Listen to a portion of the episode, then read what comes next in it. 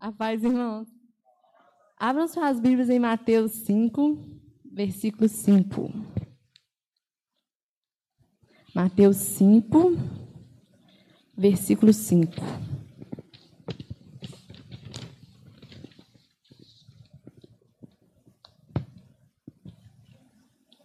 Amém? Por alguns momentos vai parecer que eu plagiei a ministração do pastor Bruno domingo mas eu já havia preparado a mensagem antes de domingo. Então eu vou trabalhar com a certeza de que é o Espírito Santo confirmando a palavra dele. Amém?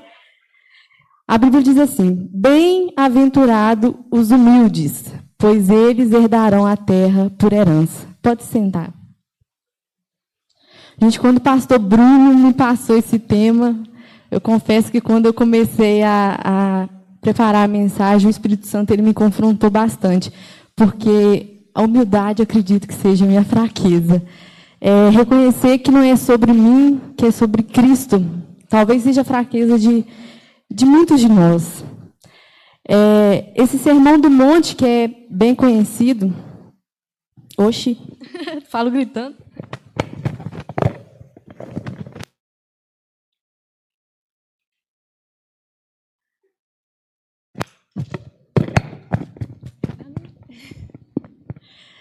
Esse sermão da montanha, que ele é bastante conhecido, a mensagem que Jesus deixou para nós, que era para gerar em nós regozijo, alegria, vai totalmente na contramão do que para o mundo é felicidade. Se você pegar para ler o que o pastor Bruno falou domingo, onde a gente encontra felicidade em meio ao choro, em meio a sofrer perseguição, na humildade, na pobreza de espírito. Então vai na contramão de tudo que para o mundo é felicidade. E Jesus, eu acredito que quando ele fala ele, esse sermão, muito, da, muito daquilo que ele fala é dele mesmo, as virtudes e a vivência dele aqui na terra. Porque ele foi alguém pobre de espírito, humilde, que sofreu perseguição. E antes de entrar na mensagem, eu quero dar a definição do que é humildade. Eu acho que todo mundo já ouviu, ah, fulano é muito humilde. Eu acho que eles colocaram humildade porque acharam bonitinho, mais elegante, não chamar o outro de pobre. Porque quando a gente fala em humildade, normalmente a gente associa a condição financeira das pessoas. Se a pessoa é, né, condição menos desfavorecida, a gente acha que é uma pessoa humilde. Mas humildade não significa isso. Até porque a gente conhece muito pobre, soberbo, orgulhoso e muito rico, humilde. Então, a humildade, é, na sua é, originalidade, ela significa pequena elevação, pouca estatura.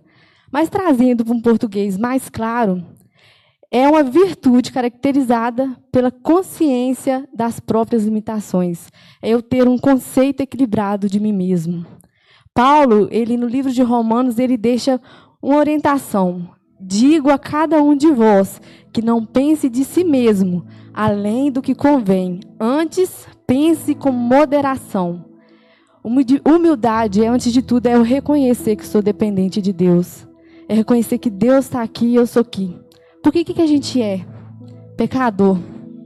E a gente todos os dias carece do amor, da misericórdia e da graça de Deus sobre a nossa vida. Então, a humildade é reconhecer quem eu sou é não me colocar acima dos outros. Jesus ele foi o nosso maior exemplo de humildade.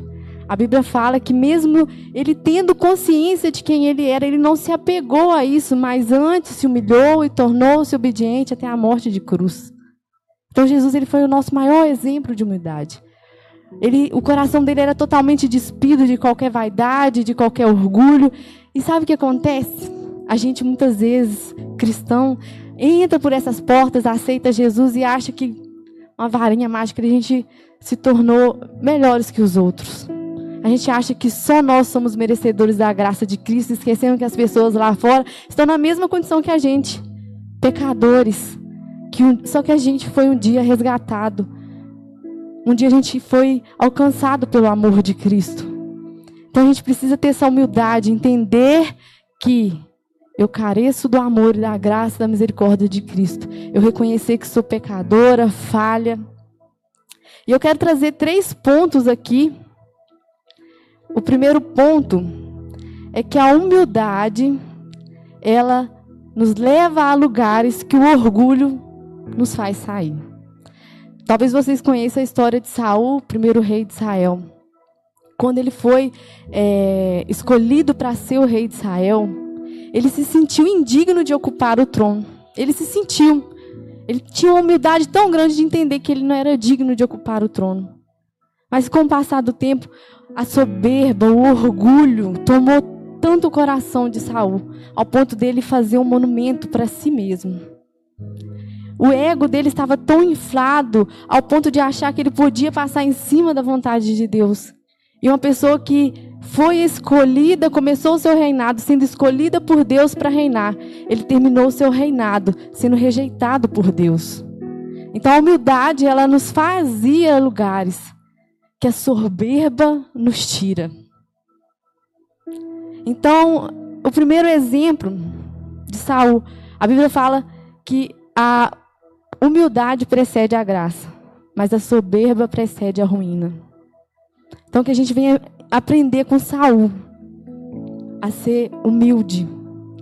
Não aquela falsa humildade, porque a gente tem aquela falsa humildade, ombros caídos, simplicidade, a gente passa a impressão de que somos humildes, mas e o nosso coração? O que, que tem dentro do nosso coração? Jesus, ele conhece o nosso coração. Pode aparentar humildade, mas dentro do nosso coração está cheio de arrogância. Achamos que somos melhores que os outros. Eu falo isso. Deus ele tratou muito comigo enquanto eu preparava a mensagem. Quantas vezes é, eu achei que sou melhor que os outros, talvez é, por ser um pouco mais inteligente ou por algum outro motivo, sendo que se não fosse a graça de Cristo sobre a minha vida, eu não ia saber nem quanto que é dois mais dois. Então a humildade, ela precisa estar verdadeiramente enraizada nos nossos corações. A gente tem que pedir, Senhor, trata todos os dias o meu coração. Depois que eu fui preparar a mensagem, eu comecei todo dia a orar, Senhor, olha meu coração, me ajuda a lidar com isso, porque é uma fraqueza que eu confesso. Eu tenho que lutar com ela todos os dias. O segundo ponto é que a humildade ela nos aproxima de Cristo. Vocês já tentaram conversar com alguém soberbo, que tudo dele é melhor que os outros? Gente, não tem coisa pior não. Você quer sair dali e sumir. A Bíblia nos conta a história de dois homens, o publicano e o fariseu. Eles foram ao templo orar e um cheio de si cheio de si. Senhor, quantas vezes a gente já fez essa oração, irmãos? eu estava pensando outro dia. É, quantas vezes eu olhei para mim e alguém lá fora e falava assim: por que, que Fulano, a vida de Fulano é melhor que a minha? Eu mereço mais do que Fulano. E o, o, o publicano e o fariseu se encontravam na mesma situação. O, o publicano, ele chegou todo arrogante e o fariseu, o fariseu chegou todo arrogante e o publicano, ele reconhecia que ele necessitava da graça de Cristo. Os dois adoraram. Um adorou a si mesmo e o outro adorou a Deus. Enquanto um olhou só para o seu ego, o outro ele reconheceu o quanto ele necessitava de Cristo. Um focou em seus méritos e o outro reconheceu que jamais poderia ser salvo pelos seus esforços. Um desprezou os outros. E o outro desprezou a si mesmo. Será que tem sido essa a, a nossa atitude diante de Deus? Será que a gente tem olhado para dentro de nós e falado, Senhor, nada há de bom em mim. Ah, se não fosse a misericórdia e a graça de Deus na minha vida. Será qual tem sido a nossa atitude? Será que a gente tem andado por aí mais como publicano ou mais como fariseu? Porque, infelizmente, com certeza você já viu, ou você já vivenciou, ou você mesmo foi aquela pessoa que olhou para os outros como se você fosse mais merecedor do perdão, da misericórdia de Deus na sua vida. Gente, quantas vezes eu fiz isso? Senhor, mas não me julga não, gente. Porque vocês também podem ser sim. Mas é uma coisa que eu peço ao Senhor para trabalhar em mim. E o Senhor ele termina a parábola dizendo que Os humilhados serão exaltados, e os exaltados serão humilhados. Será como que a gente quer terminar? O terceiro ponto, e é o que fala o versículo, a humildade nos tornará herdeiros de uma terra.